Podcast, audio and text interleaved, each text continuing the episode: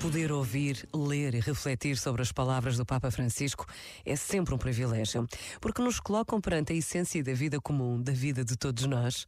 Disse-nos o Papa ali no nosso trabalho cotidiano, no encontro casual, no rosto de uma pessoa necessitada, mesmo quando enfrentamos dias que parecem cinzentos e monótonos, o Senhor está lá, chama por nós, fala conosco e inspira as nossas ações. Esta certeza transforma a vida de milhões de pessoas, dá esperança e força coragem e determinação, e basta a pausa de um minuto para desejarmos este encontro. Pensa nisto e boa noite. Este momento está disponível em podcast no site e na app.